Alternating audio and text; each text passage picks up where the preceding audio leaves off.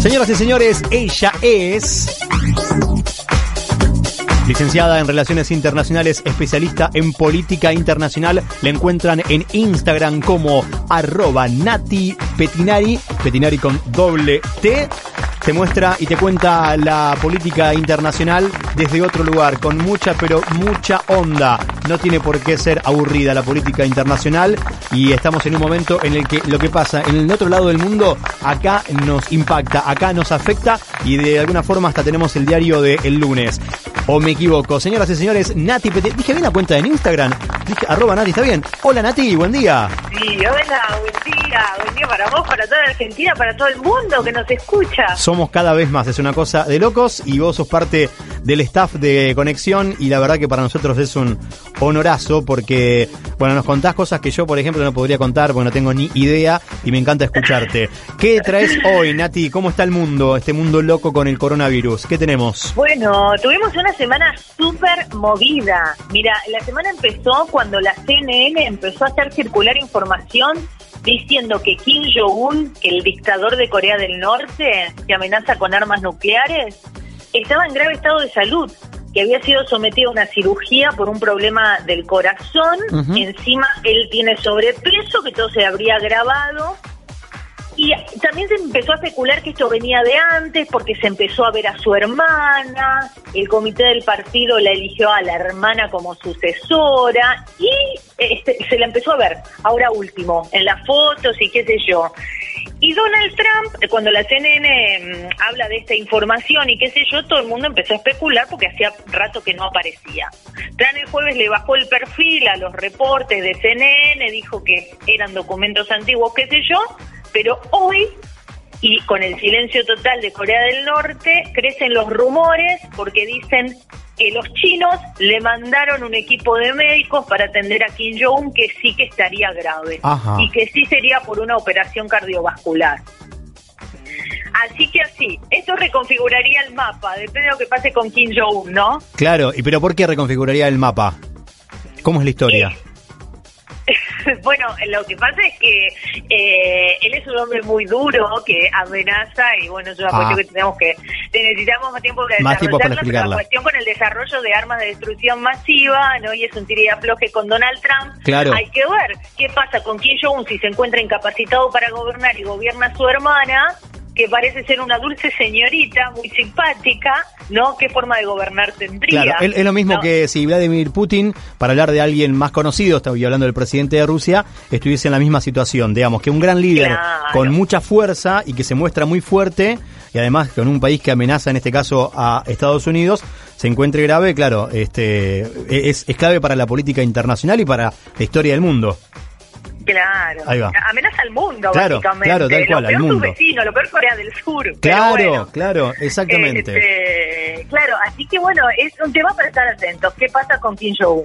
Nati, Argentina se aparta de las futuras negociaciones de libre comercio del el Mercosur y algo tiene que ver con Corea, pero ¿con qué Corea? ¿Puede ser? ¿Cómo es la historia? Eh, bueno, con Corea del Sur. Bien, con Corea del Sur en este, este caso. Bueno, sí, hay que tener cuidado acá porque eh, leí titulares que decían Argentina se va del Mercosur. No, no, no.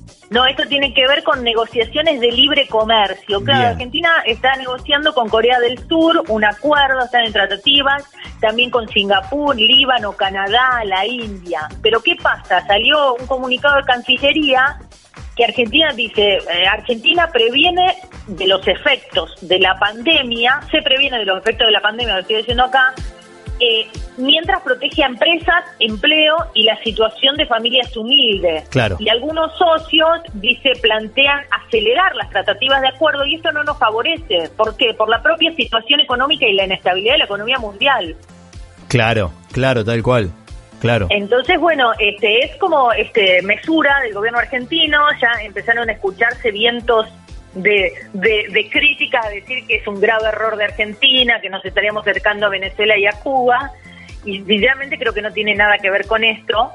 Eh, no hay que negar sí que es un hecho histórico, claro. porque desde la suspensión de Paraguay en el 2012, no sé si te acordás con la destitución express de Fernando Lugo. Sí, claro que sí. Cuando cuando suspendieron a Venezuela en el 2017 de forma indefinida, bueno, esos fueron hechos históricos. Hasta entonces nunca hubo una disidencia tan contundente de un miembro del Mercosur de, decir esto, mira muchachos, ustedes sigan con estas negociaciones. Pero yo no, yo me bajo, claro, exactamente.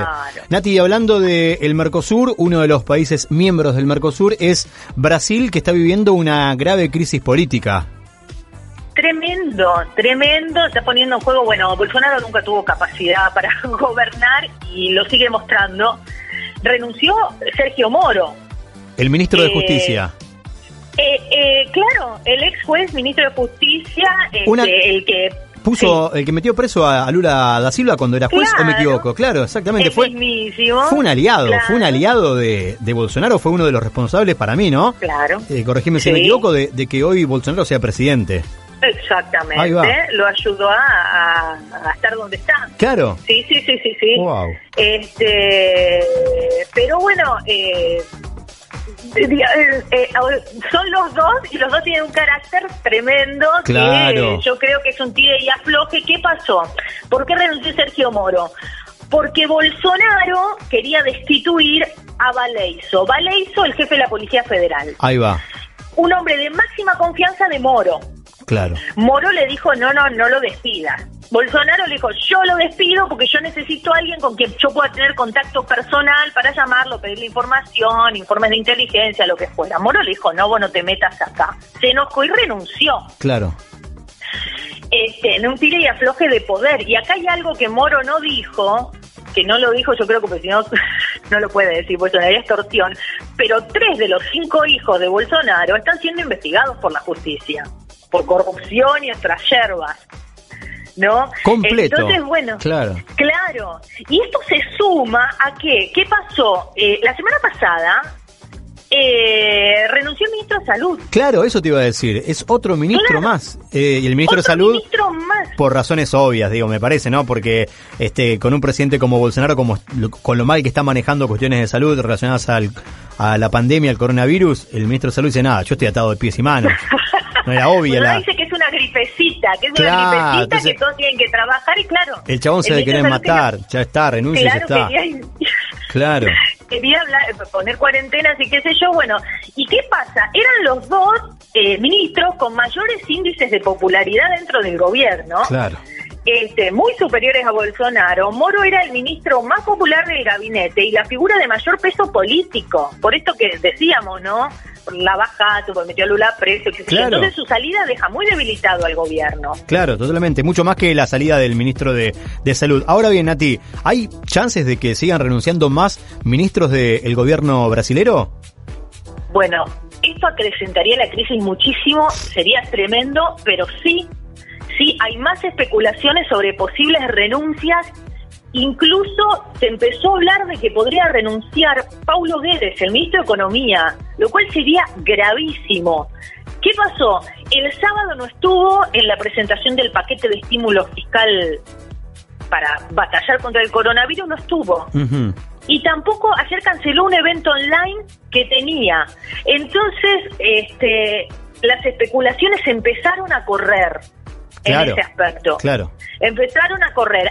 Además, habló el expresidente Hernando Ferrique, eh, Fernando Enrique Cardoso, pidiendo la salida de Bolsonaro que renuncie antes de ser renunciado, dijo el expresidente, que siempre sale a hablar como para tirar, eh, ¿cómo se llama? Una molotov y después se va. Exactamente, una bomba y después huye. Sí, sí, dice, ahorrémonos, además del coronavirus, tener un largo proceso de impeachment. ¿Qué sería? de que, ¿Cómo? ¿Qué sería qué? Y habla de una destitución cual claro, Rousseff, claro, ¿no? Claro, uff. Este, el tribunal, sí, el tribunal federal también está hablando de investigar a Bolsonaro por, por, por obstrucción a la justicia, corrupción y qué sé yo. Y a todo esto, ayer la bolsa de San Pablo se hundió, cayó un 8%, el real récord histórico frente al dólar, porque Sergio Moro era considerado como uno de los representantes del ala moderada del gobierno. Claro. En contraposición con lo que es Bolsonaro, que es como el, ala ideológica, Bolsonaro, sus hijos y qué sé yo. Ahí lo podemos incluir al ministro de Relaciones Exteriores. no en su salida despierta del temor de los inversores, ¿no? Claro, Que porque era el tipo, pierda el rumbo. digamos, Bolsonaro se muestra este eh, un personaje muy particular, muy especial, eh, que no tiene demasiados reparos en determinadas cosas y demás. Sergio Moro, el ex ministro, ahora ex ministro de Justicia, se mostraba como un moderador y como diciendo, bueno, este está medio loco, ¿no? Un- una, pero quédense tranquilo que yo lo voy moderando, que yo, yo soy el equilibrio. Claro, ahora sin Sergio Moro está complicada la historia con, con Bolsonaro Claro, entonces. Sí, y bueno, Claro. y hay que ver qué pasa con Paulo Guedes, que es el ministro liberal de, de- de Economía, que por eso lo apoyan ciertos sectores. Por ahí a muchos sectores no les gusta cómo gobierna Bolsonaro, pero bueno, desde lo económico... Les conviene, Sí. claro, claro, tal cual. Sí, sí, sí. Claro. Bien. Este, entonces, bueno, hay que ver qué pasa con eso. Encima, los casos de coronavirus aumentaron muchísimo. Completo, Eh, claro. Completo. eh, hay ocho estados que iniciaron una reapertura gradual porque cada estado decide, pero los números disparan la alarma cada vez más. Este, se aumenta su propagación. Ya hay en el norte del país noroeste de Brasil colapsaron este, algunos hospitales, no hay mucha presión sobre la salud pública, así que Bolsonaro tiene grandes dificultades para manejar las riendas del poder, siempre las tuvo yo creo, este y ahora bueno, con esta parte económica, parte sanitaria, el gobierno yo creo que está este eh, completamente inestable, debilitado, eh, cuenta hasta ahora con el apoyo de los militares, Claro. ¿no? Este, pero también se estuvo hablando de, de que le podrían llegar a soltar la mano. Claro. Así que bueno, la situación está completamente inestable. Muy, pero muy Eh, complicada, muy complicada. Bueno, si te parece, el sábado que viene vamos a tener que seguir hablando de Brasil, porque Brasil es el, el grande de Latinoamérica. Lo que pasa en Brasil termina repercutiendo en la Argentina habitualmente, y me parece que en este caso también. Me imagino las fronteras cerradas este, con Brasil, sobre todo durante mucho tiempo, digo, sobre todo si no controlan la, la pandemia, como evidentemente no lo están haciendo. ¿No? ¿Qué ujú. sé yo? Aunque. Sí. No sé, esa es otra historia. Eh, sí. ¿Algo más, mi querida Nati?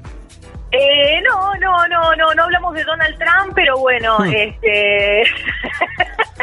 Complicado también. Este, no, nada, viste que sugirió inyectar desinfectante a los Sí, enfermos. y ponerlos al Este, sol también. ¿Qué- Claro. por No me favor. pareció...